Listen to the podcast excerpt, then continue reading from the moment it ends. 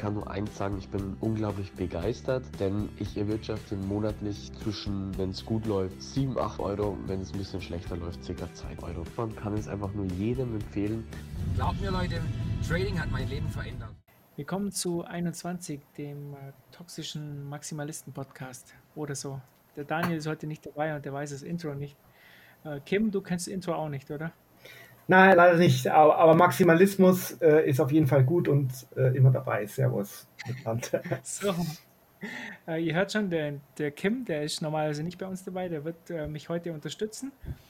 Und ähm, das freut mich riesig. Also war, war sozusagen mein Wunschkandidat und der Daniel hat das eingerichtet und hat sich dann einfach gestern mal so kurzfristig abgemeldet und will anscheinend nicht dabei sein oder ich, vielleicht mag er uns nicht, weiß ich nicht oder er hat was Besseres zu tun. er hat eine gute Ausrede jedenfalls, er hat was Besseres zu tun. ähm, Ein Münchner reicht ja auch, oder? ja, das ist vollkommen. Jetzt lesen wir noch kurz die Blockzeit vor. Das ist die 639402. Die Blöcke sind voll. Also ich glaube, ich sehe hier 44 Transaktionen im Manpool. Und äh, was haben wir da noch für tolle Werte? Äh, hier die Lightning-Kapazität 9000 äh, 975 BTC. Ja, 9000 wären wär besser gewesen. Ja. Ähm, aber jetzt, Kim, stell dich mal vor, was machst du so und wieso äh, wollte ich eigentlich unbedingt, dass du zu uns mal einen Podcast kommst? Ja, schauen wir mal. Ähm, was ich, also ich habe im, im Dezember 19 habe ich äh, mit meinem äh, letzten Job irgendwie das Handtuch geworfen und habe erstmal gesagt, jetzt mal erst einmal eine, eine kleine Bitcoin-Pause äh, nachdem ich mir das mit dem Bitcoin schon auch schon so ein bisschen länger angeschaut habe.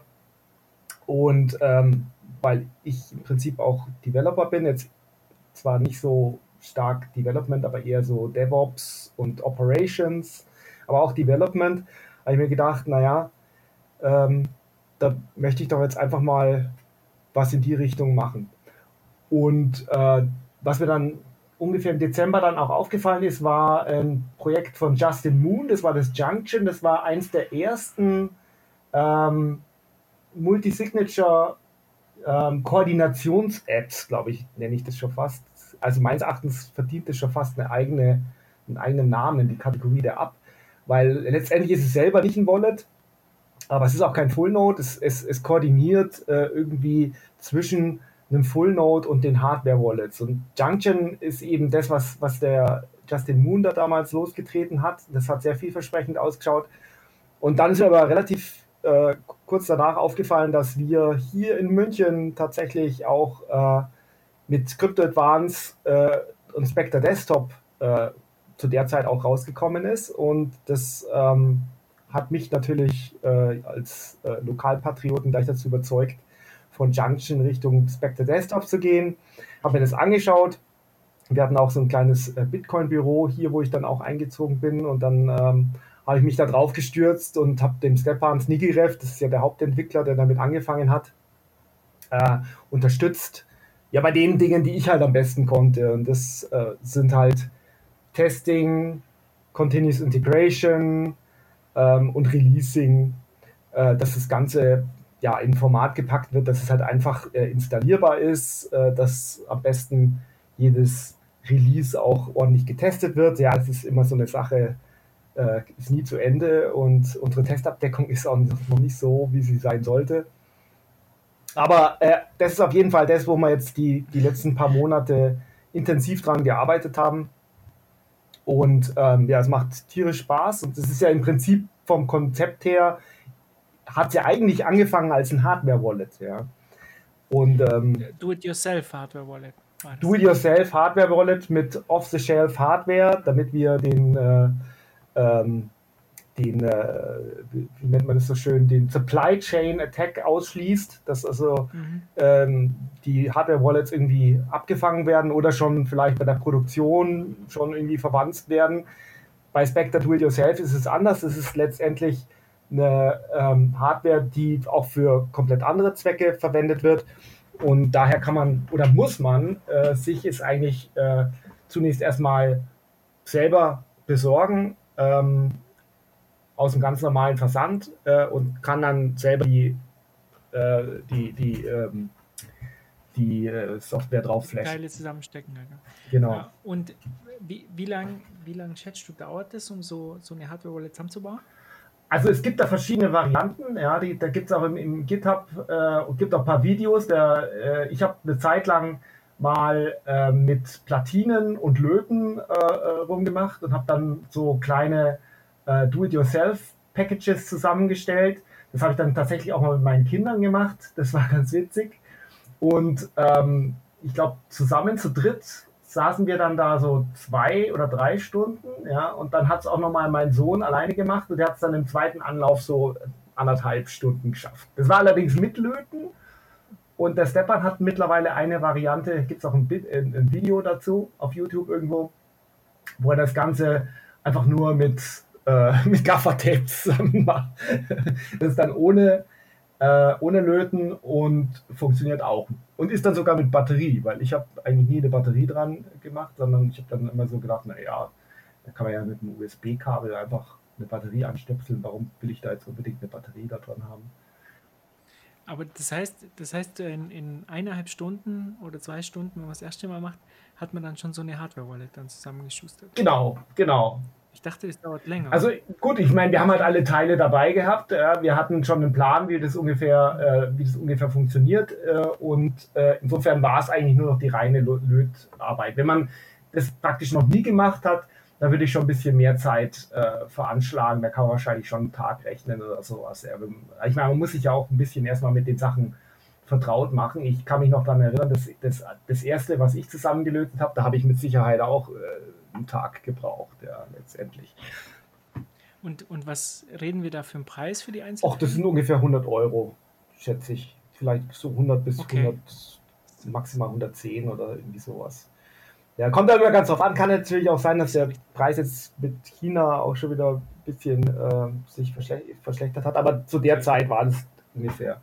Und da gibt es auf dem GitHub äh, Repo gibt es dann so eine kleine Shopping-List und äh, das teuerste ist im Prinzip äh, das Touchscreen-Display. Dann gibt es eigentlich die zwei, die mhm. zwei aktiven Komponenten sind eigentlich nur eine QR-Kamera und ein so, so ein Touchscreen-Developer-Ding. Ähm, das schaut da aus wie, wie ein zerlegtes Telefon, nur dass da halt keinerlei Netzwerkkomponenten äh, drin sind. Ja, ich, ich kenne die Bilder ja, von dem Teil, aber ich dachte, das dauert länger mhm. oder so. Das, ähm, ja, aber wir, wir können das ja, also ich könnte mir vorstellen, wir bauen das ähm, dann in Österreich zusammen zusammen, oder? Auf dem 21 Alpenzitadelle, wenn, wenn wir das im November dann zusammen machen.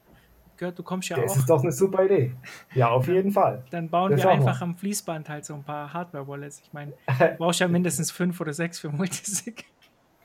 Und auf jeden Fall, ja. Fünf ja, genau. Fünf. Dann können wir ja, da machen wir mal 50, nee, wie viele Leute kommen? dann, dann können wir die, die, die Lagerkasse gleich mal mit einem 12 aus 12 Multisig machen oder so. Definitiv, muss ja sicher sein. ja, ich, äh, Leute, wie viele Leute kommen? Ich, ich glaube so 25. Also der Termin ist noch nicht ganz fix, aber ja, es, es wird wahrscheinlich so auf November auslaufen. Da, da haben die meisten Leute Zeit. Und ähm, wer halt leider nicht kommt, ist Dennis, Dennis Reinmann kommt nicht. Dennis Reim, Reimann kommt nicht. Unser BTC Pay ähm, Guru, dem ist das Niveau anscheinend zu hoch, habe ich gehört. Ja, einfach, du weißt ja, vom, vom, der wohnt ja da ja, an der ja. Nordsee, 20 Meter äh, unter Meeresspiegel, in direkter Nachbarschaft, glaube ich, zu SpongeBob und Patrick oder so. Und das ist halt 800 Meter hoch. Das ist schon einfach zu viel. Ja. Ich will ja nicht, dass er da. Oder keine Wanderstiefel oder so, vielleicht. Das ja, und Problem, genau. Ja, wir haben das Zelt von Michael Jackson, das Sauerstoffzelt, haben wir so schnell nicht organisieren können. Und, äh, ja, leider, leider Dennis. Nein, der, der, ähm, der mischt das, glaube ich, zu weit. Also, aber es kommen ja sehr viele super Mitglieder. Also, wir haben richtig tolle Leute dabei. Also, also äh, Julian Hosp, Christian Bergmann, ähm, also die Leute kommen auf keinen Fall. ich habe ihn gefragt. Ich war sprachlos für eine Sekunde. Jörg Molt oder so, dieser. ja, das ist ein Special Guest. Special Guest, also die haben Hausverbot, aber ansonsten äh, kommen äh, vielleicht äh, ein paar Berliner, also ich glaube Fulmer und, und ähm, ähm, Rootzoll und so, das wäre das wär so Ja, aus München. gut. Und dann die ganzen Münchner, die ganze, ganz ja, gut für euch ist es ja ein Katzensprung, ne? Ihr könnt ja praktisch etwas Fuß. hin. schneller fahren und das wird in einer halben Stunde da. Ja. Ja. Das wird Ja, also da, da ich mir riesig. Ja, wenn das, das wird sicherlich äh, lust, lustige Veranstaltung. Also wenn es dann mal so sein, so weit sein wird, dass wir den genauen Termin haben, dann sage ich natürlich Bescheid. Ja. Ähm, was haben wir noch hier? Ich habe hier aufgeschrieben, äh, da hat mir einer darauf aufmerksam gemacht, dass wir eine weitere Wurstbude haben, die Bitcoins äh, als Zahlung annimmt, und zwar in Nürnberg. Wurstdurst heißen die, ein Imbiss in Nürnberg. Und äh, ich weiß nicht, der, der Gigi hat in der Folge 38 gesagt, Mass Adoption, eine Currywurstbude Bude at a time. Und jetzt haben wir schon die nächste. Also falls ihr in der Nähe von Nürnberg seid oder da durchfahrt, schaut da einfach vorbei. Ähm, die sind jetzt auch bei äh, coinmap.org, haben sie sich, glaube ich, eingetragen. Da findet ihr sie ganz einfach. Oder ihr sucht einfach im Internet nach Wurstdurst. Die akzeptieren übrigens auch Lightning Online. Da kann man sich irgendwie seine, seine Dosenwurst oder so online bestellen. Mit, mit, mit Lightning auch, oder? Oder nur Ja, On-Chain Bitcoin? wirklich Lightning. Die haben mir gesagt, On-Chain Bitcoin und Lightning, also Lightning nur online, aber im Shop On-Chain Bitcoin. Aber ich denke mal, Jungs, ähm, im Shop kann man das sicherlich auch noch auf Lightning erhöhen. Also Mhm. Mhm. Mhm. ist ja, Ja, wenn es auch nur für den Anfang mit Satoshis Wallet ist oder so. das ist nur eine Frage der Zeit. One Payment Method at a, Ja. at a time wahrscheinlich. Genau, also ist schon mal ein guter Anfang, On-Chain und dann jetzt äh, zu Lightning moven. Ähm, ja, was haben wir denn da noch? Coinbase. Jetzt, Coinbase geht an die Börse. Habt ihr ja bestimmt gelesen, also ich finde, das passt auch, oder? Ich meine, an der Börse wird ja auch öfter der Handel ausgesetzt und Coinbase kennt sich da auch aus, da wird ja auch ständig der Handel Aber wegen. Tesla glaube ich noch nicht. Ähm, Oder, oder doch? Wegen Tesla, der Handel ausgesetzt, weil sie zu, ja, wäre doch auch mal sind. ganz nett. Oder ich weiß nicht, vielleicht will der Coinbase auch in die Ja, Fußstapfen von Tesla steigen, dann haben sie gleich so einen doppelten Shit-Effekt. Ich, ich habe jedenfalls einen äh, Bitcoin-Kumpel hier, der hat äh, sich Tesla-Aktien gekauft und der nervt mich jetzt die ganze Zeit damit, weil die so gestiegen sind. Ruft er mich mal an und sagt dann, ja, meine Tesla-Aktien sind gestiegen, ja. Schön. Super für dich, freue mich. Alles gut. Ich habe einen Kumpel, der hat Wirecard-Aktien gekauft. hat aber nur einen Tag behalten. Hat nur einen Tag behalten und dann ist, hat er gedacht, äh, das wäre doch mal eine super Idee. Und einen Tag später hat er festgestellt, es ist vielleicht eine ziemliche scheiß Idee gewesen. Also Shitcoins können ins Bodenlose fallen, Aktien auch. Ja, also Die Wirecard-Jungs, äh, die Wirecard-Besitzer rufen komischerweise nicht an und sagen, sie haben Wirecard. Ja? Die, die melden sich nicht mehr. Ähm, ja, ich denke mal, Coinbase wird dann, ich denke mal, gute Chancen, Shitcoin-ETF zu werden. Also äh, an der Börse. Ähm, naja, also es, ich meine, das passt ja auch jetzt alles zusammen. Die verkaufen jetzt ja auch offiziell deine Daten an Geheimdienst, an die DEA und zig andere Geheimdienste. Und die Begründung dafür von, von Brian Armstrong war halt, ähm, dem ganz tollen Gründer von Coinbase war halt, ja, er hat ja Geld für diese, für diese Surveillance Company ausgegeben und das muss ja irgendwie wieder reinholen. oh Mann, da fragt man sich aber echt. das war seine Begründung. Also, ja, für alle da draußen, die Coinbase haben, wenn ihr nicht der Kunde seid, seid ihr das Produkt. Und so wie es ausschaut, seid ihr jetzt das Produkt und der macht Geld mit euch und euren Daten. Und ähm, ich habe von vielen Leuten gehört, die können sich teilweise auch gar nicht mehr abmelden. Ähm, der Marc hat mir letztens erzählt, der kann sich nicht abmelden, weil er hat, er hat irgendwie so, so ein BSV äh, Airdrop bekommen oder so, als es dieser Fork losging, aber BSV wird von Coinbase nicht unterstützt, aber sie können sein Konto nur zumachen, wenn er alle Coins verkauft oder irgendwie so. Oh, wow. Also total so. Und da kommt er jetzt nicht mehr aus seinem verschissenen Account Oh, raus. Ja. Die gute Nachricht, es gibt genügend. Alternativen, Gott sei Dank, mittlerweile. Die schlechte Nachricht ist halt, wenn sie einmal deine Daten haben, bekommst du sie nie mehr wieder zurück. Ja. Das wird nicht gelöscht. Brauchen wir sich keine, keine Illusionen machen. Einmal die Daten da bei Coinbase und das war's dann. Die Ich kann mich noch daran erinnern, bei Facebook Naja. gab es irgendwann mal eine ähm, AGB-Änderung, da hat man vorher gewusst, dass man hernach nicht mehr rauskommt und musste dann entweder vorher äh, stornieren oder auf Ewigkeiten drin bleiben. Und das war für mich der Moment, wo ich aus Facebook raus bin. Und gedacht, jetzt reicht's. Ja. Das ähm, ist schon ganz schön, wenn man das, äh, wenn man das dann vorher wüsste. Aber da muss man dann entweder das Kleingedruckte lesen oder sie ändern es irgendwann erst später und dann kriegen es alle mit, weil es Leute gibt, die da mitlesen. Naja. Es ist, äh, ich, ich muss auch sagen, das hat sich bei mir auch ähm, mit dem ganzen Bitcoin-Thema hat sich auch diese ganze Sichtweise auf die Dinge auch ganz stark geändert. Ich, ich habe keinen Account bei Facebook oder, oder Instagram und äh, meine Frau sage ich auch ganz deutlich, dass sie darauf keinen Bildern drauf sein will. Ja. ähm, ja. Sie hat einen Account und ich bin da, bin da eben nicht, nicht drauf. Genau. Okay, jetzt haben wir aber eine gute Nachricht. Ja, ja äh, Ideas like Flames. Erzähl mal von Kemal. Ja, also da weiß man gar nicht, wo man eigentlich anfangen soll. Also das, äh, die neueste Entwicklung ist, dass er jetzt ein, ein Video abgeloadet hat äh, zum Bitcoin Awareness Game und es hat innerhalb von sechs Stunden 3000 Views erzeugt. Ich habe jetzt gerade eben äh, vorher schon geguckt. Ich habe leider vergessen, ich könnte eigentlich hier nochmal schnell schauen, wann ich äh, das nachgeschaut habe. Auf jeden Fall, jetzt haben wir 13.000 Views mittlerweile. Ja, genau. Ähm, und das war hier am 11. Also innerhalb von vier Tagen. Also es geht richtig ab. Und ähm, vor allem sehr viel Echo kommt wohl aus dem südamerikanischen Raum äh, und da organisiert jetzt schon Übersetzungen mit diesem Micro-Lens. Äh, kann man ja im Prinzip äh, für Satoshis so Microtasks übernehmen lassen. Und da gibt es jetzt insgesamt schon vier oder fünf Tasks. Das eine ist eben Übersetzungen. Da gibt es mittlerweile, ist, im Spanischen ist es nicht so einfach, das kann man nicht äh, eins zu eins übersetzen. Ähm, da braucht man eben spezielle Natural Native Speaker, die das machen. Mhm. Da gibt es auch spezielle ja. äh, Übersetzungen für bestimmte Länder jetzt auch schon. Ja, weil ich weiß nicht, Uruguay scheint irgendwie nochmal was Besonderes zu sein.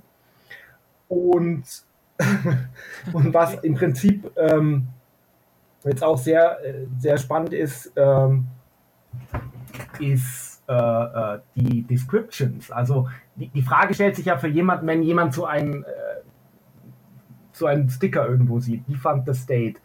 Und dann äh, googelt er vielleicht im Internet und hoffentlich kommt er dann im Prinzip raus äh, im Shop vom Kemal. Und dort kann er dann den Sticker kaufen. Und wenn er sich dann anguckt ähm, und detailliert sich auflisten lässt, was, was denn der, Stopper, äh, der Sticker bedeutet, dann hat man hier zum Beispiel Can't be racist, ähm, hier so eine kurze Beschreibung, woher denn die Behauptung kommt und wie die sich äh, begründen lässt. Oder hier ähm, habe ich mir vorher angeschaut, die fand the State. Das ist dann schon fast eine DIN A4 äh, mit einem kleinen Video und äh, vielen Twitter Tweets. Äh, also das finde ich eigentlich äh, noch das Spannendste. Aber das, die Geschichte ist noch lange nicht zu Ende. Der Kemal hat mir gesagt, dass er eigentlich äh, nicht mal mehr die Zeit hat, die News abzudaten, weil äh, ihm das so positiv gesehen um die Ohren fliegt. Das ist Wahnsinn. Also da wird es momentan. Ja, ich, ich, sehe es jeden Tag eigentlich. Jeden Tag ist mein Twitter-Account voll. Und äh, da ist dann von Sao Paulo über Pakistan, überall gibt es halt die Bilder. Also vielleicht für die, die es nicht kennen, äh, kurze Erklärung, er hat ja die Sticker und wenn ihr den Sticker irgendwo hinklebt und ihr macht ein Foto davon und schickt es ihm, dann kriegt ihr Satoshis dafür und er postet es dann auch auf seiner Twitter-Seite. 200.000 Satoshis wurden Oder? bis jetzt ausgezahlt und diese Twitter-Seite, die heißt, glaube ich, äh, äh, Bitcoin Art, Bitcoin Street Art. Die ist praktisch, die ist gar nicht von ihm, sondern das war irgendwie Zufall. Die hat sich so zur gleichen Zeit etabliert und hat es dann irgendwie, äh, haben die dann gleich zusammengearbeitet. Irgendwie so war das.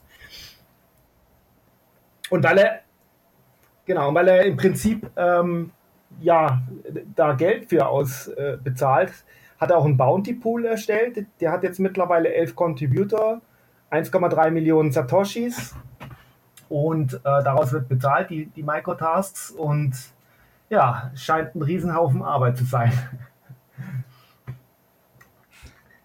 Das kann ich mir vorstellen. Aber es ist richtig geil, wenn man halt auch so, so krasse Staaten sieht wie Pakistan oder so, wo irgendwo dann auf, auf, am Laternenmast oder so steht dann die Fanta State in Pakistan oder so. Sehr schön. Das witzig. Also Also bislang hat er Fotos, hat er noch äh, Deutschland, Ja. Österreich, Niederlande, England, Spanien, Pakistan, Mexiko, Brasilien und Rumänien. Nicht schlecht. Ja, mal gucken, wie viele es noch werden. Ja, das geht drauf. Und was haben, jetzt haben wir hier ähm, eine News, die hat mir ri- richtig gefreut, weil bei uns in der Gruppe bauen viele diesen Lightning ATM von 21 is Enough und äh, den kennt ja, glaube ich, jetzt schon jeder und den kann man halt ziemlich ähm, einfach zusammenbauen. Es gibt äh, ein Video äh, jetzt auf YouTube, also ich glaube drei Videos und ich habe mir die angeschaut, das ist wirklich simpel. Er erklärt jeden einzelnen ähm, jeden, jedes einzelne Kabel und das kannst du zusammenstecken. Und der Fulmo hat eben in seinem Shop jetzt diesen ähm, äh, Case für 39 Euro reingestellt. Könnt ihr natürlich mit Bitcoins zahlen. Ähm, das heißt, der war ja vorher immer so, da gab es ja die, die Vorlage und da musstet ihr jemanden finden, der das halt rauslasert. Und jetzt könnt ihr das direkt beim Fulmo bestellen und dann kommt ihr für den ATM auf unter 100 Euro. Und ich denke mir, ihr braucht so was ich so gehört habe vom Robin, das letztens gebaut hat, braucht ihr vier, fünf Stunden oder so, um das dann zusammenzuschustern. Oder vielleicht ein bisschen mehr, vielleicht sieben. Also ist in einem Tag oder am Wochenende auf jeden Fall getan. Und dann habt ihr einen eigenen ähm, Lightning ATM daheim stehen. Ist eine coole Sache. Kim, du hast noch keinen, oder? Ja, ich, bei mir ist bei solchen Sachen zuckt es mir auch immer in den Fingern irgendwie so. Aber es ist, es, ich habe da hier auf dem Fensterbrett habe ich so eine, eine Kiste-Sammlung. Da ist unter anderem ein nicht zusammengebautes VR-Brille drin ähm, und, und einige andere Sachen auch noch. Ähm, ja, aber das, das würde gut dazu passen, muss ich sagen. Ja, also das, äh, das wäre, also es, idealerweise wäre es eigentlich auch, dass es noch andersrum funktioniert, weil meine Kinder, die kriegen ja äh, ihr, ihr Taschengeld in, in Lightning äh, ausbezahlt Okay. und die müssen sich dann immer jedes, jede Woche entscheiden, ob sie sich jetzt, äh, ob sie jetzt Fiat-Geld nehmen oder äh, Bitcoin. Und wenn es natürlich jetzt auch äh, Fiat-Geld auszahlen würde, dann würde wahrscheinlich auch die, die Wahl einfacher werden für sie. Ne? Aber Also die kriegen, die können sich entscheiden jeden Monat, ob sie ihr Taschengeld in Lightning oder die kriegen es per Woche. Pro Woche kriegen sie es. Ja. pro Woche. Ja. Okay, okay. Cool.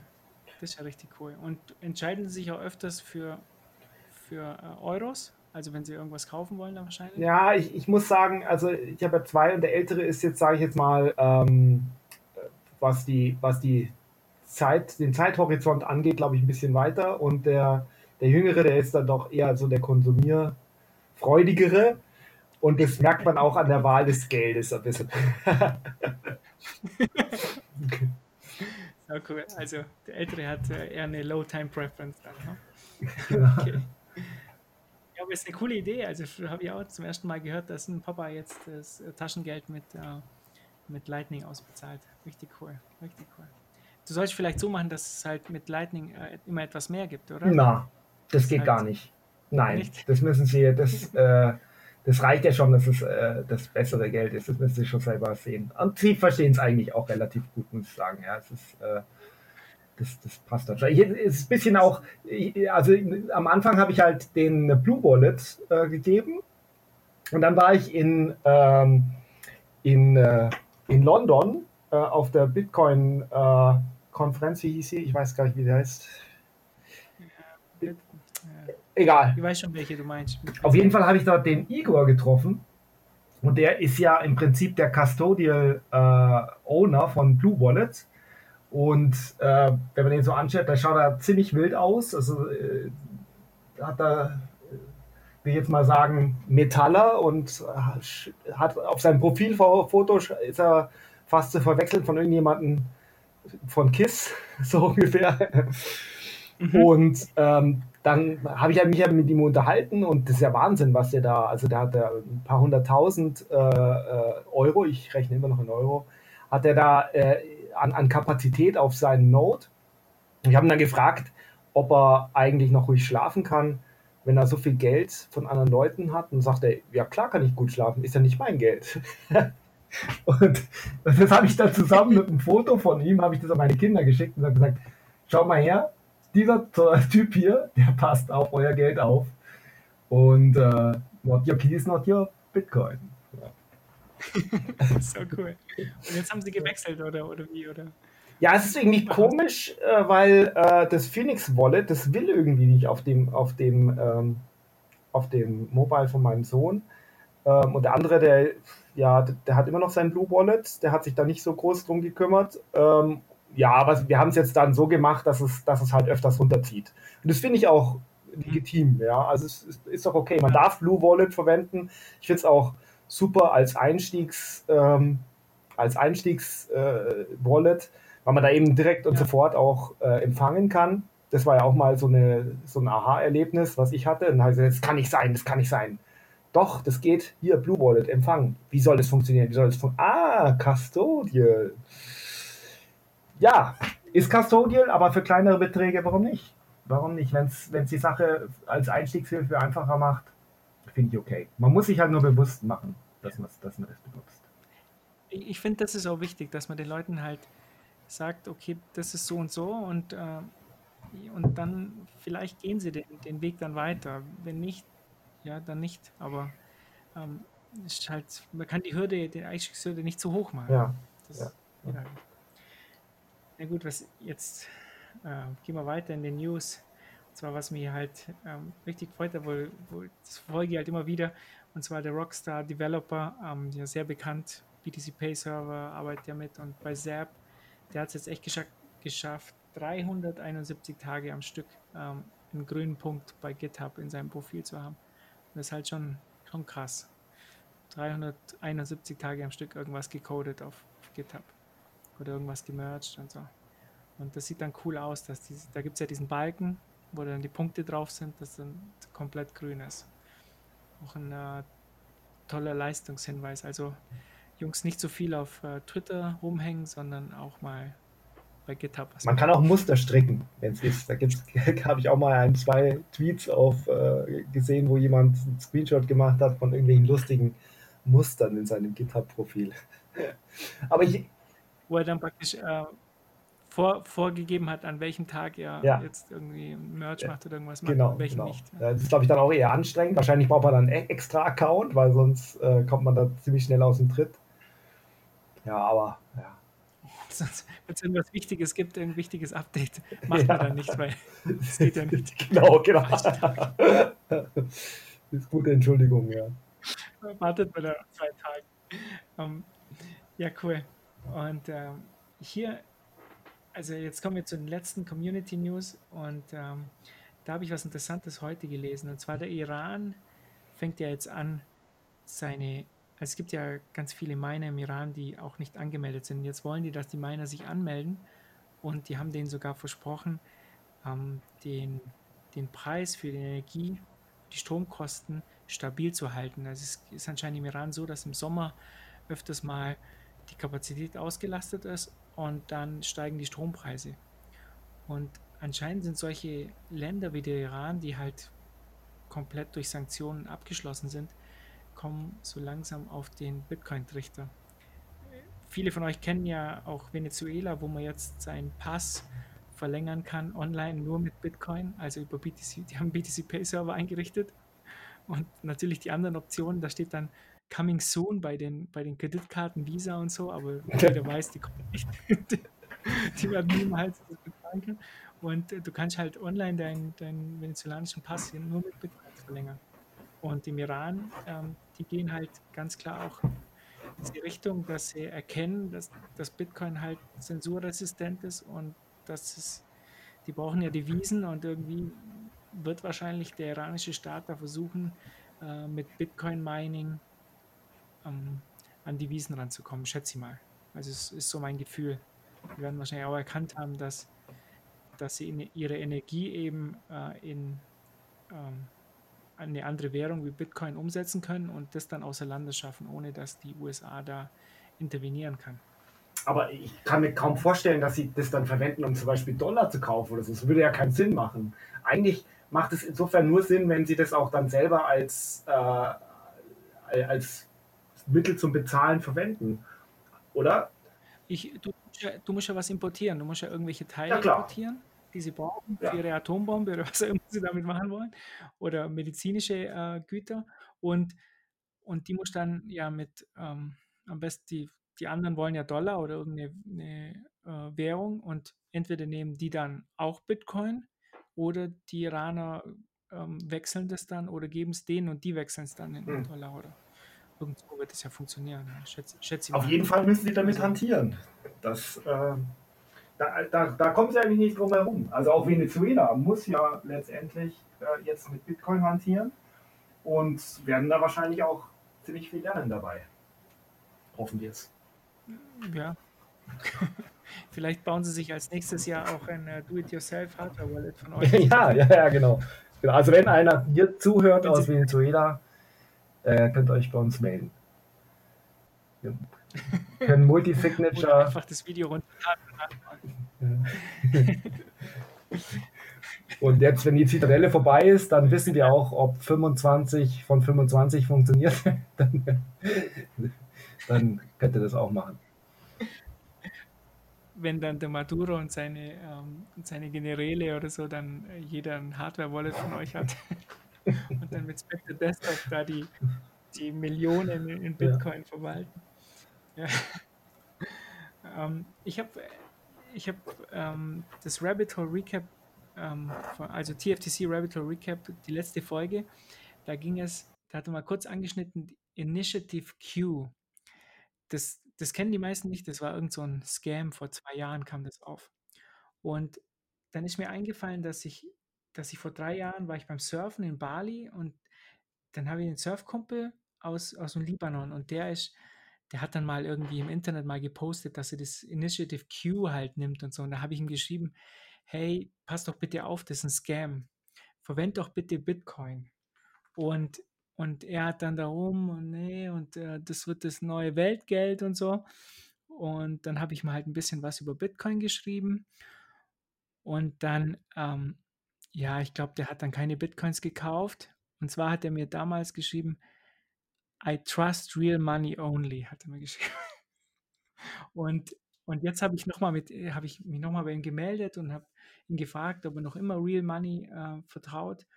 Und dann haben wir ein bisschen über, über die Situation jetzt gerade ähm, im Libanon gesprochen. Und er hat mir so ein bisschen was erzählt. Also seine Familie lebt ja dort. Er ist Pilot äh, für Qatar Airways und ähm, se seine Eltern kommen nicht mehr an ihr Bankkonto ran. Ähm, vor, er hat ja vor den ganzen Filialen in der Stadt in Beirut bilden sich äh, Schlangen. Ich habe auch im Internet gelesen, vor der Louis Vuitton-Filiale haben sich ewig lange Schlangen gebildet, weil die einen besseren Kurs akzeptiert haben als, ich glaube, der, der aktuelle Kurs ist irgendwie bei 10.000 Pfund pro Dollar, also libanesische Pfund pro Dollar. Und Louis Vuitton hat irgendwie 4.000 Pfund akzeptiert. Und dann haben sie den kompletten Laden leer gekauft.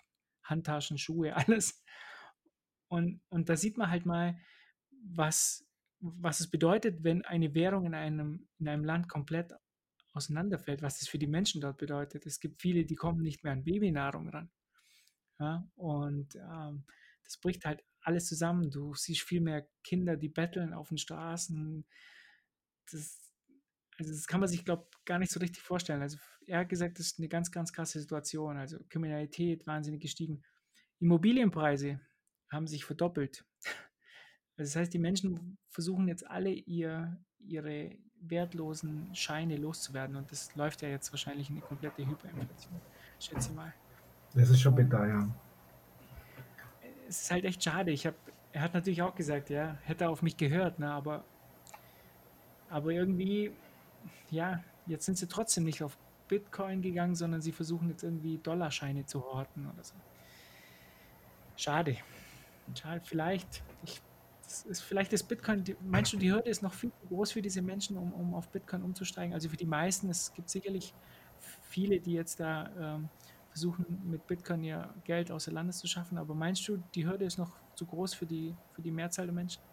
Also für die, für die Mehrzahl der Menschen, also man, man merkt ja, wie schwierig das ist, äh, wenn man im Bekanntenkreis äh, diskutiert. Es wird wahrscheinlich schon leichter, wenn die, wenn die eigene lokale Währung so ganz furchtbar gruselig ist.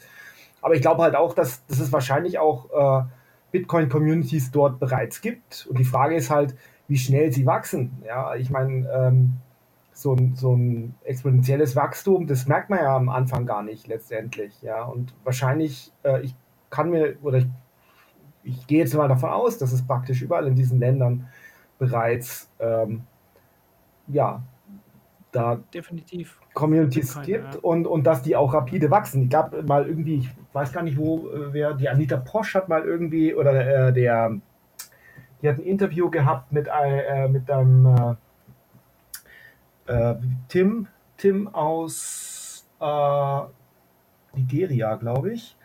Und äh, der hat auch erzählt, also es ist da, das explodiert dort überall letztendlich. Und ja, es ist halt, es ist halt, man darf es halt einfach nicht unterschätzen, was, was die Technologie angeht und die, die Hürden, die es da mit sich bringt. Aber es ist, ist ich denke, es kommt. Es ist äh, inevitable. Die haben ja bekannte Verfechter äh, von Bitcoin. Da ist ja Saifedean Ammous ist ja äh, Bitcoiner und äh, Nassim Taleb ist ja auch äh, Bitcoin-Verfechter. Also, Nassim Taleb, also das hält er, glaube ich, noch geheim. Also ich glaube ja, er nee, nee, der, hat es sich schon mal ge der findet Bitcoin schon gut, aber ich glaube, die Bitcoiner, mit denen hat das oft nicht so. Ich glaube, mit Giacomo Succo hat er sich letztens auch arg verstritten. Also, Ja, okay. Weil der, aber, ich, aber er hat auf jeden Fall den Menschen dazu geraten, Bitcoins zu kaufen in, im Libanon. Ah Das ja, habe ich mal gesehen. okay. Also definitiv, weil einfach die, der, für, die, für ihn ist halt das größte Risiko der Staat und das ist ja so ein, so ein Risikoanalyst. Ja, Und äh, ja, mal sehen, ja. Ich, ich glaube, wenn man so sieht, Iran, ähm, Libanon, Venezuela, in diesen Staaten, das ist ja auch eigentlich für diese Staaten perfekt gemacht. Für die Menschen in diesen Staaten, nicht für die Staaten Mhm. selber, aber für die Menschen dort. Das ist perfekt gemacht. Na gut, haben wir unsere Community News. Jetzt gehen wir, jetzt gehen wir zu den Tech News. Wo sind wir denn eigentlich? Oh, wir haben schon 37 Minuten. Müssen Gas geben. Dass wir nicht hier zwei Okay. Stunden sitzen. Ähm, ich habe dir aufgeschrieben, MyNote hat jetzt, ähm, gab es zwei Updates, so wie ich gesehen habe. Alan Bits ist jetzt drauf und Spectre. Äh, ich meine, zu Spectre kannst du uns ja was erzählen. er ist super. Also wir sind natürlich begeistert. Ne? Ich meine, zuallererst war ja Spectre äh, auf dem Raspberry Blitz, jetzt äh, auf MyNote. Ich habe auch schon gehört, dass andere sich auch schon Gedanken machen, ob sie es jetzt integrieren. Bisschen schade bei MyNote, weil es nur äh, im, ein Premium-Feature ist. Also Spectre ist äh, Geld wert.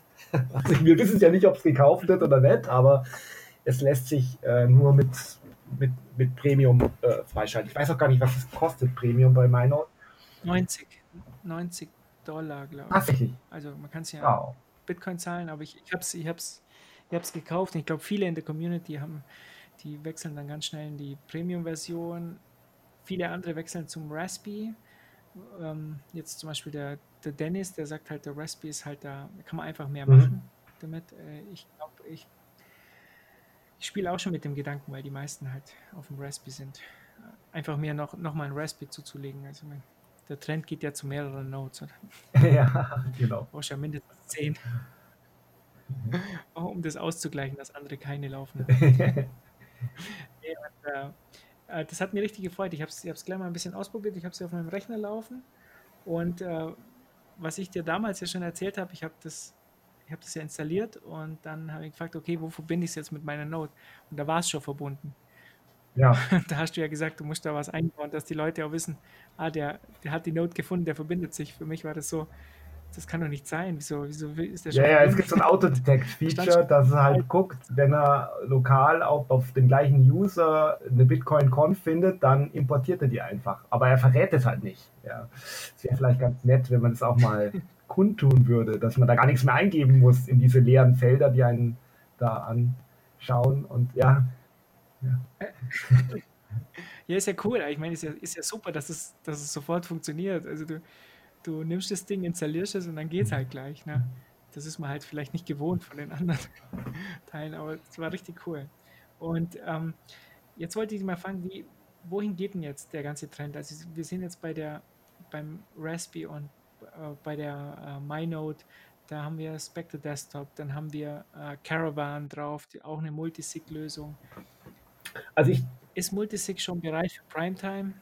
Ich, ich glaube schon. Und ich habe jetzt ehrlich gesagt jetzt nicht so sehr den Caravan-Blick, aber wenn ich mir anschaue, äh, was mit Spectre heutzutage mit relativ wenig Know-how schon möglich ist, äh, dann würde ich sagen, es liegt eigentlich hauptsächlich äh, an, an, an den Prozessen, die man bereit ist, äh, in Kauf zu nehmen, dass, dass, man, dass, man sich, dass man auf Multisig umstellt. Weil es ist halt doch, äh, man hat halt dann nicht nur einen Seed, sondern vielleicht drei oder vier.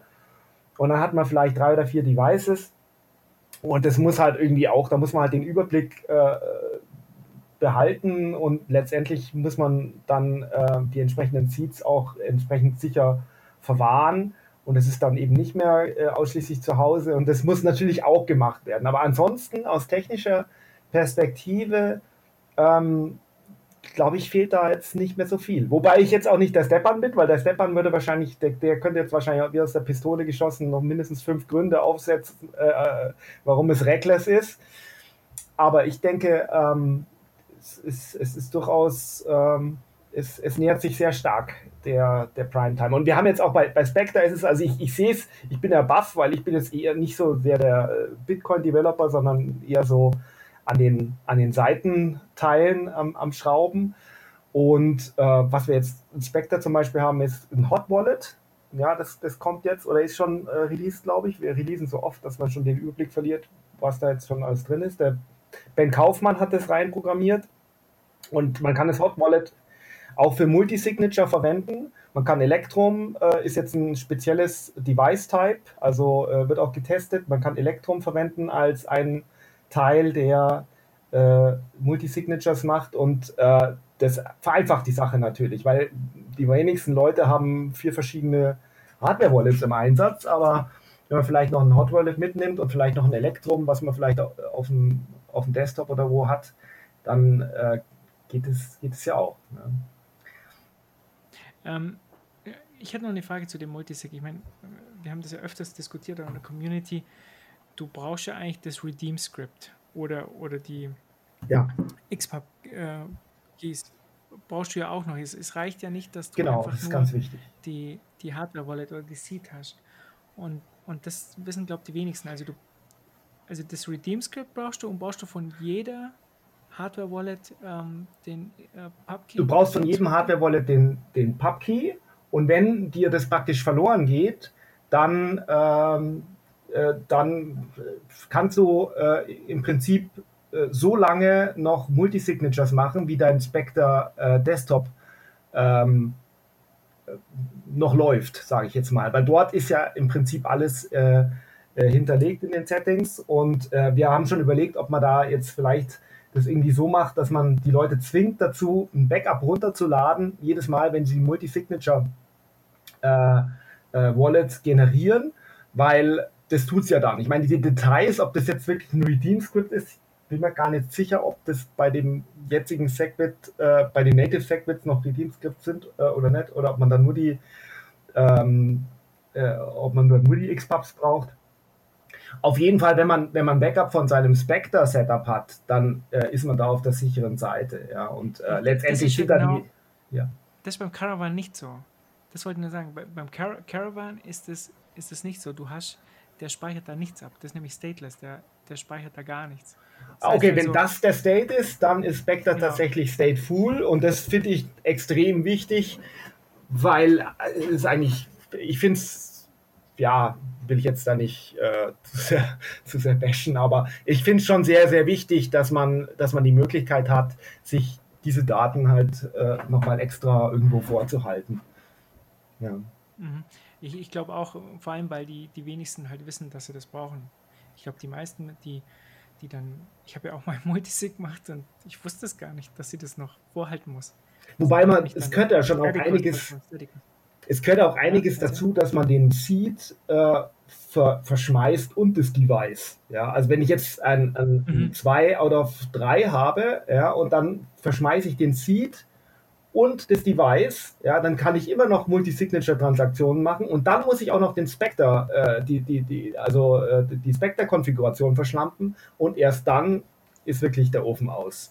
Ja, und bis es so weit kommt, da muss schon einiges, da muss ja schon einiges passieren. Ja, aber ja, man weiß es nicht. Insofern finde ich es sehr extrem wichtig, dass, dass, das, äh, dass es noch da ist. Ich kann mir gar nicht vorstellen, wie das bei Caravan sonst funktioniert, weil sonst brauche ich ja praktisch für jede Signatur alle drei. Das kann, ja nicht, kann ich mir irgendwie kaum vorstellen.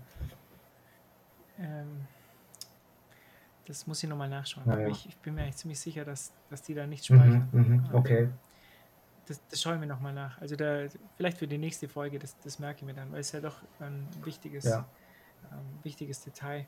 Ähm, und ganz viel wird ja auch, ihr habt ja auch Partially Signed Bitcoin Transactions für euch drin. Oder? Genau, genau. Könntest du was dazu erklären? Weil ich glaube, ganz viele wissen gar nicht, was, was das ist. Naja, PSP. ich hoffe mal, ich erkläre es richtig, weil wie gesagt, ich bin jetzt auch nicht so der, der Crack. Das kommt irgendwie aus dem BIP 174, glaube ich. Und ähm, 75. 175, sicher. 74? Ich habe, glaube ich, vorher noch Nee, nachgeschaut. Bin mir nicht sicher, aber jetzt. 174 oder 175, das überlassen wir jetzt unseren Hörern vielleicht. Und äh, ist letztendlich, äh, ne, ne, da hat man die, ähm, das Transaktions... 174 ist es. Warte. Genau, da hat man das Transaktionsformat irgendwie nochmal äh, überarbeitet, sodass äh, es einfacher ist, die unterschiedlichen Teile zusammenzustecken, der unterschiedlichen äh, Transaktionen, und dass man eigentlich eine Transaktion äh, relativ problemlos weitergeben kann, um sie dann äh, woanders äh, zu signieren. Ja, also äh, ist schon, ist schon länger her, dass ich mir das angetan habe. Ähm, aber letztendlich ermöglicht es jetzt bei uns zum Beispiel im Spectre relativ einfach, dass man eine Teil, äh, also dass man eine Transaktion signiert, sagen wir mal zwei von drei, und äh, die kann man dann in Spectre speichern und dann dort liegen lassen für einen Tag oder auch zwei oder auch äh, vielleicht irgendwo anders hinfahren, um sie dann äh, woanders äh, wieder aufzunehmen und wieder zu signieren. Und das ist etwas, das wäre ohne PSBT auch, glaube ich, möglich, aber es wäre sehr viel extrem komplexer. Und insofern ist es, äh, ja, Man kann es offline machen.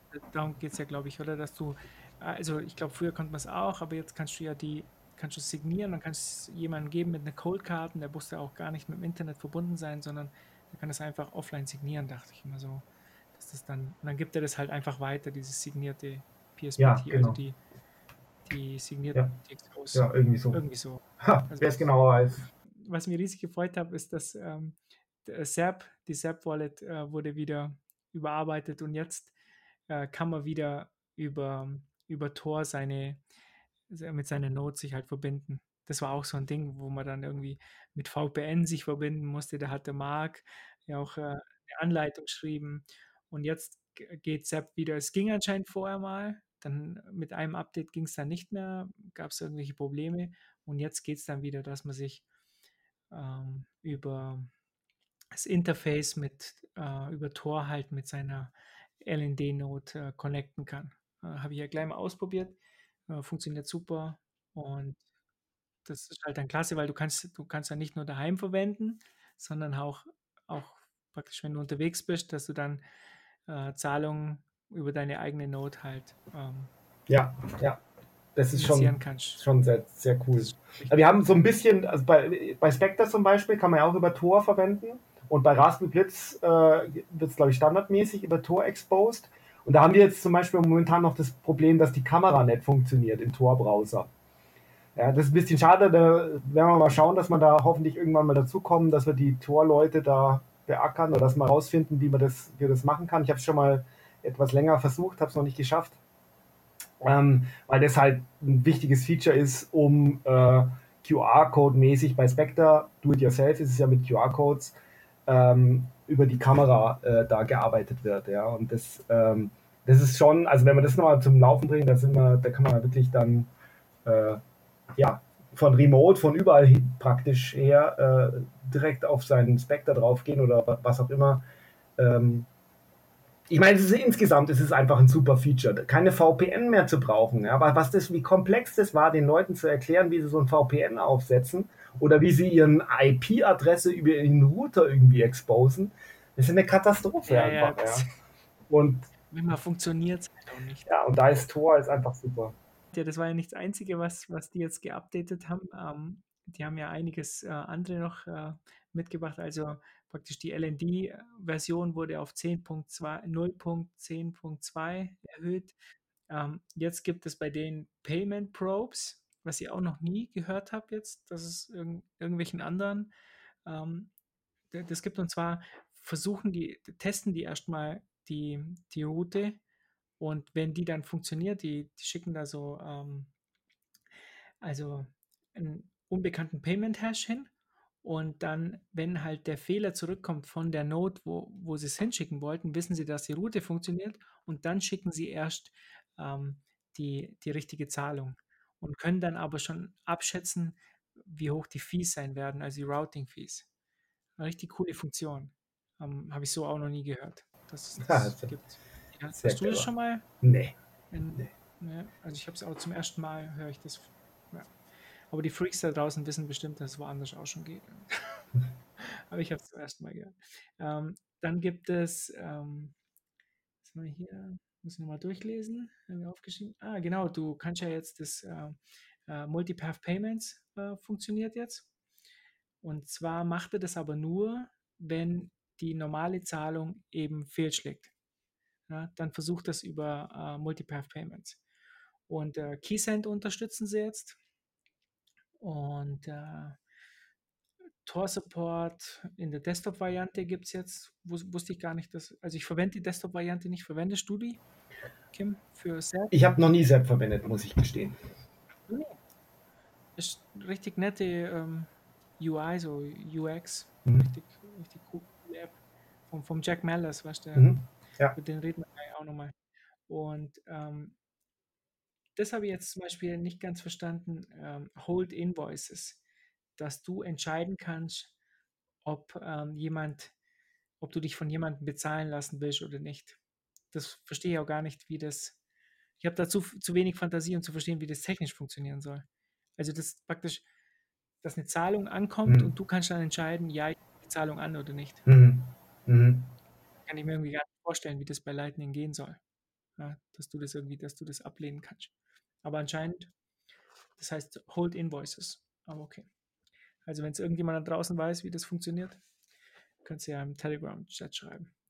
Ähm, und C-Lightning hat äh, Multipath Payments jetzt äh, auch integriert. Habe ich gerade vorhin gesehen, äh, Christian Decker hat das getweetet. Und zwar ist es so, dass die die ähm, Zahlung jeweils in 10.000 Sets äh, splitten. Ich kann aber jetzt nicht sagen, ob das jetzt wie bei SAP ähm, nur gemacht wird, wenn die normale Zahlung über einen Kanal nicht funktioniert oder ob die das jetzt dauernd machen wollen, einfach um, um mehrere Kanäle zu verwenden. Ist ja auch bess- besser für die Privacy, denke ich. Aber das hab, konnte ich jetzt da nicht rauslesen, äh, wie die das jetzt machen wollen. Aber äh, Kim, ist das für dich ein wichtiger Teil? Also für mich äh, scheint es sehr, sehr wichtig zu sein, dass diese ganzen. Multi-Payments kommen. Definitiv. Ja, und ich glaube auch, ich habe gelesen, bei, im, im, äh, in der 10er-Version von NND ist es auch schon drin, glaube Ja, ich. ja, ist schon drin. Ich, Ist schon glaube, drin, ja. War, das hatten Ja, wir, gell? glaube ich, ein paar Also Folgen. extrem wichtig. Vor ein paar Folgen war das schon. Ja, ich, ich meine, das, äh, meines Erachtens, äh, je mehr Wallets es unterstützen, desto rapider äh, äh, erhebt sich auch äh, letztendlich die, die, die Kapazität des Netzwerks, also die de facto Kapazität, nicht die errechnete, sondern die praktikabel verwendbare. Mhm. Ja. Und deswegen ist es ist super, ganz toll. Ich, ich finde es auch ganz wichtig, dass ähm, zurzeit ist ja immer so, du überlegst dir, machst du einen großen Channel zum großen Hub oder, oder machst du viele kleine? Also ich, ich habe ja auch mehrere kleine, weil ich einfach zu, zu den ganzen Jungs, die man halt kennt, macht man halt einen äh, Channel auf.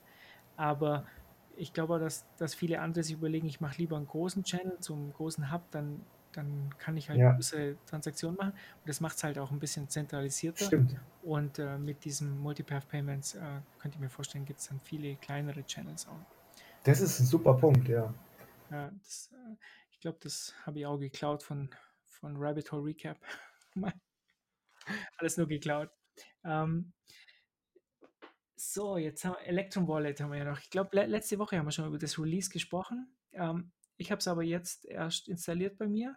Äh, du hast schon getestet bestimmt, oder? Die 4.0? Na, Noch nicht? ich habe jetzt gerade mal mein LND abge abgedatet. Das war äh, so eine meiner äh, Tätigkeiten jetzt so. Aber es ist, ich bin auch nicht so auf dem allerletzten Stand immer. Ich habe ich hab ein Elektro-Wallet äh, schon, aber ich habe es noch nicht abgedatet. Nee. Auf dem allerletzten Stand ist auch, muss ich sagen, verdammt schwierig.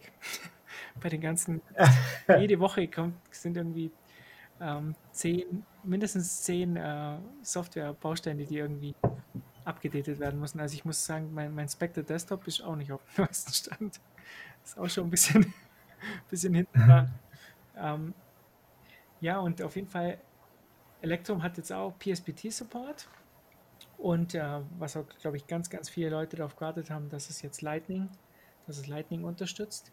Und die haben nicht einfach irgendwie LND oder C-Lightning genommen, sondern haben gleich mal ihre eigene, ihre eigene Implementierung geschrieben. Und ich glaube, sie ist in Python jetzt. Ja, also es bin mir Tatsächlich, wow. Ja, ist, also die, jetzt gibt es ja praktisch LND ist in Go geschrieben, soweit ich mich erinnern kann. C-Lightning in, in, in, C. Dann gibt es Eclair. Das ja. ist in irgendwas anderem. Das fällt mir jetzt nicht ein.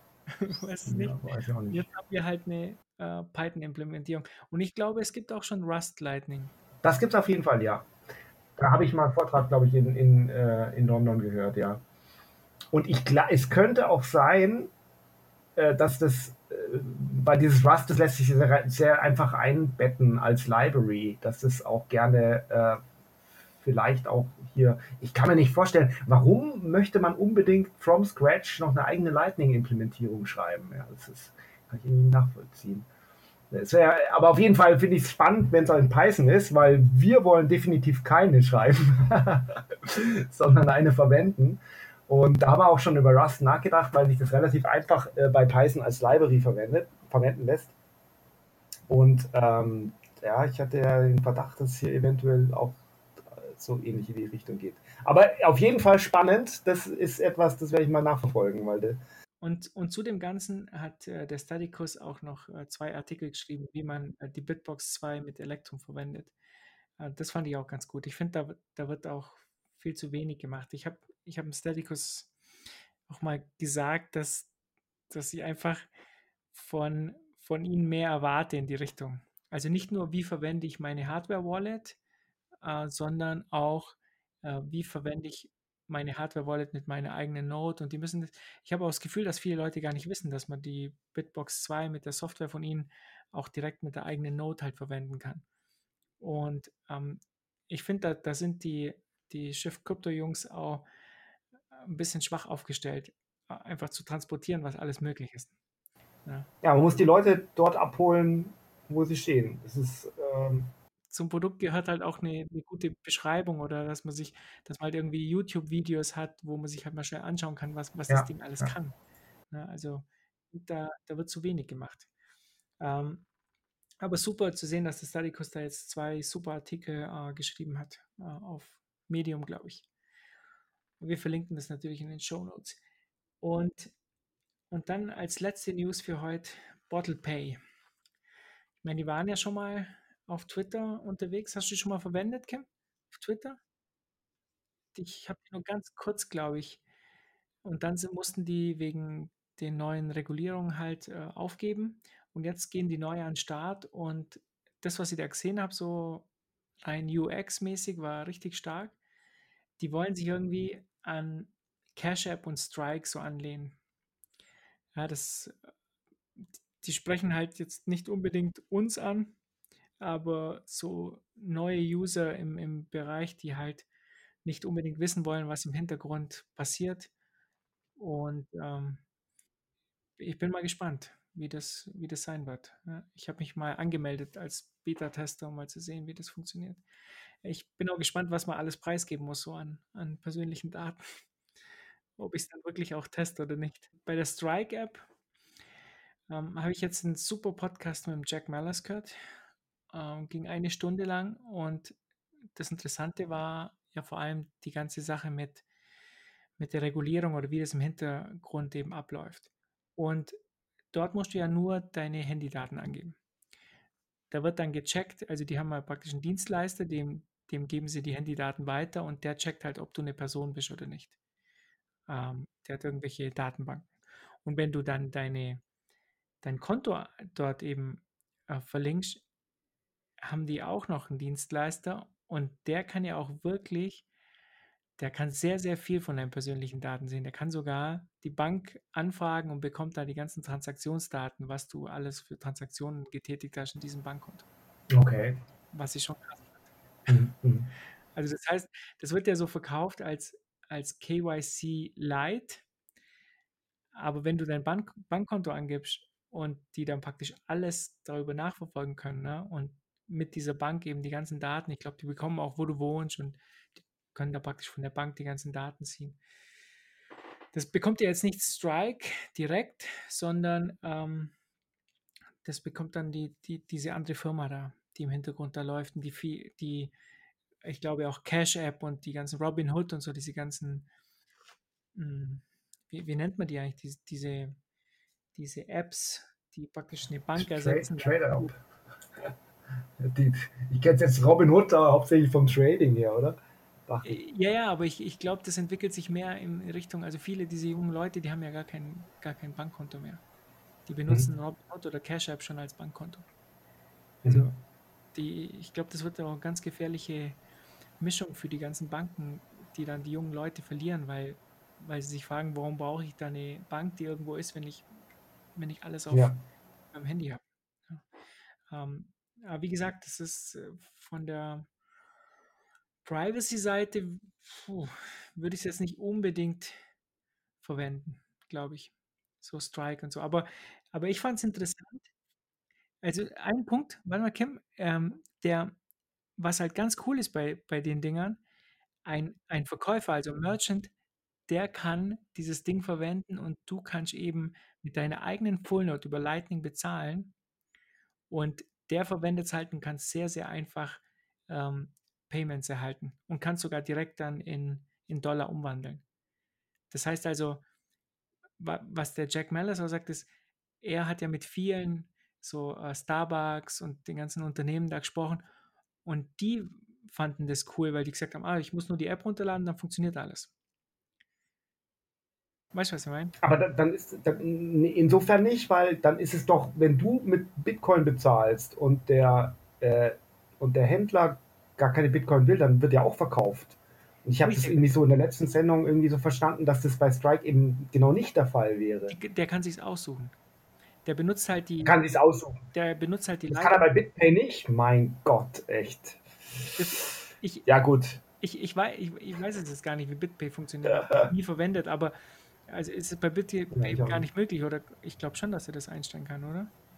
Ich, ich weiß es nicht, aber bei denen ist es halt so, du kannst, ähm, du kannst halt ganz normal mit deiner SAP-App, die mit deinem eigenen Node verbunden ist, kannst du da hingehen, kannst du ähm, praktisch den QR-Code Ja. scannen und kannst die, die Zahlung vornehmen und du bezahlst über Lightning und was er dann auf der anderen Seite mit den Bitcoins macht, ob er die dann komplett Das kann ich verkauft, dann raussuchen. ne? Das kann er Ja. sich rausholen oder, oder ob er die hält.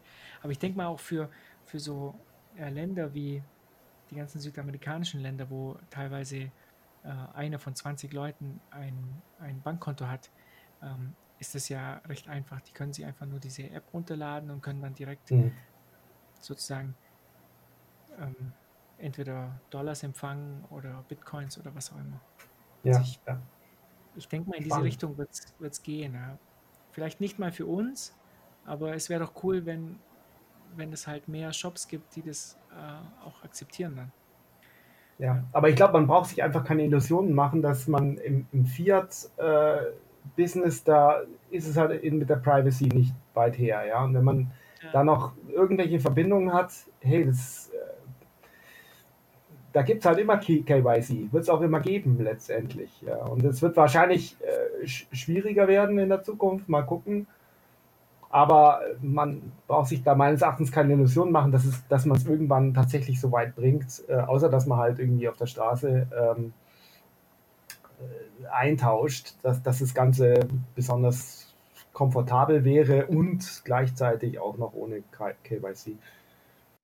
Ja, vollkommen richtig, ja. Entweder ist es, entweder ist es ko- komfortabel und mit Full KYC oder es ist unkomfortabel und äh, du musst halt ein bisschen Premium zahlen, dass du kein KYC bekommst.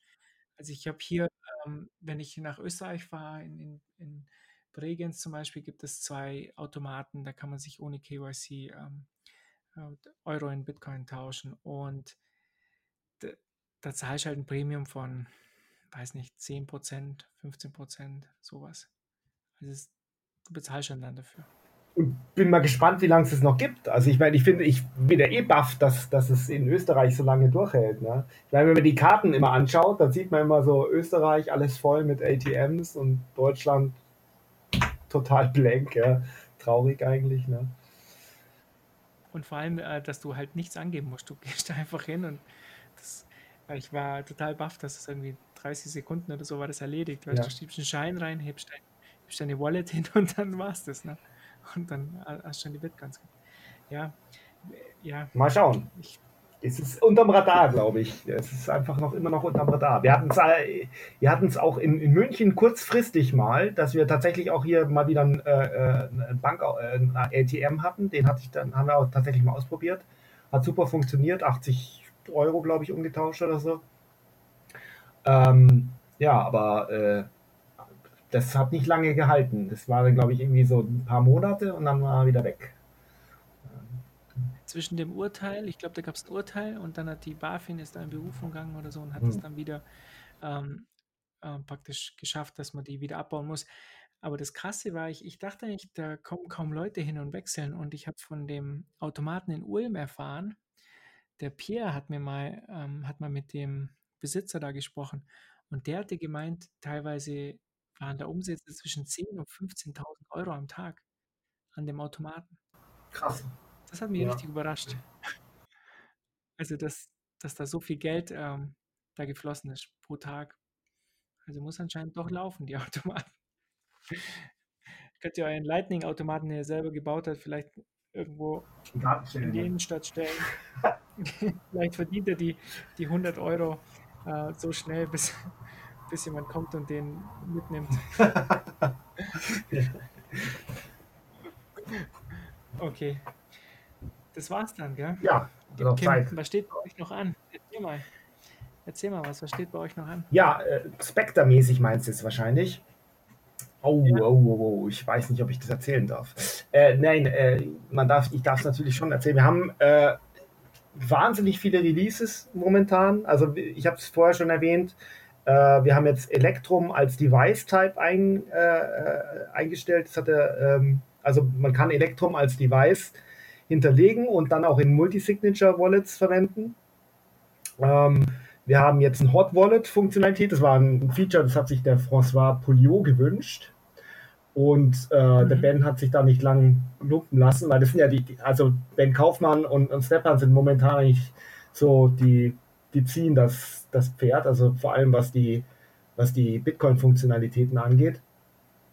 Und ähm, ja, ansonsten ist es eigentlich auch so, äh, ich habe mit Moritz heute gesprochen, ja, und habe ich gesagt, ah, man kann eigentlich so wenig sagen, weil wir ja keine Roadmap haben. Sagt der Moritz, klar haben wir eine Roadmap. To the moon. Das kann ich mir so richtig vorstellen. Moritz habe ich, Moritz habe ich getroffen auf der Lightning, äh, auf dem Lightning Hack Day in München, ja.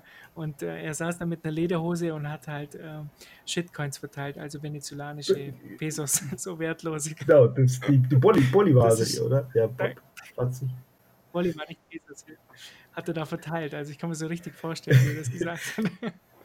Und ehrlich gesagt, ich finde es ich find's auch wichtig, keine Roadmap zu haben, weil ansonsten bohren einen die ganze Zeit die Leute an und sagen, wann kommt denn dieses Feature, wann kommt denn dieses Feature? Und früher oder später sagst du, hey, das machen wir jetzt dann nächsten Monat, ja, und dann kriegst du es nicht fertig und irgendwann kommt halt, wird halt einfach Scheiße released, ja. Das ist, das ist einfach so. Ja, und dann, letztens hat mir einer äh, so, einen- so einen lustigen Gag geschickt, wo jemand, äh, ein Developer, äh, so, so Tests deaktiviert. Ja, und dann wurde das praktisch so dargestellt, ja, das ist das, diese Deppen, diese, wie, die, die können halt den Test nicht fixen und dann deaktivieren sie einfach den kompletten Test und der Senior, der das Release, äh, der, der es reviewt, der äh, schaut darüber hinweg, weil er es gar nicht schnallt, dass der andere den Test deaktiviert hat. Nein, das ist nicht so. Die Leute deaktivieren Tests, äh, weil sie unter Release-Druck stehen. Und sie stehen unter Release-Druck, weil jemand eine Roadmap hat, aufgestellt hat. Und die Roadmap, die wurde dann im besten Fall auch schon von irgendjemandem für Geld an irgendjemand anderen verkauft. Und das erzeugt Druck und das erzeugt schlechte Qualität. Und insofern, ich bin eigentlich stolz drauf, dass wir bei Spectre Desktop keine Roadmap haben. Ihr habt doch eine. To the Moon. Ja, To the Moon, genau, To the genau, genau. Die reicht, reicht auch. Das nehmen wir auf jeden Fall jetzt als äh, Folgenname. Jetzt haben wir schon den Folgennamen To the Moon. Und, so, das soll jetzt sein. Super. Ähm, hat mir riesig gefreut, Kim. Ja, fand ich auch. Dass, äh, danke Daniel, dass er, dass er dich gefragt hat, ob du kommen willst. Und äh, ich hoffe, euch hat es auch Spaß gemacht. Wir sind jetzt eine Stunde elf. Ich glaube, das reicht dann auch. Und ähm, bis zur nächsten Woche dann. Servus, macht's gut. Also, ciao, ciao.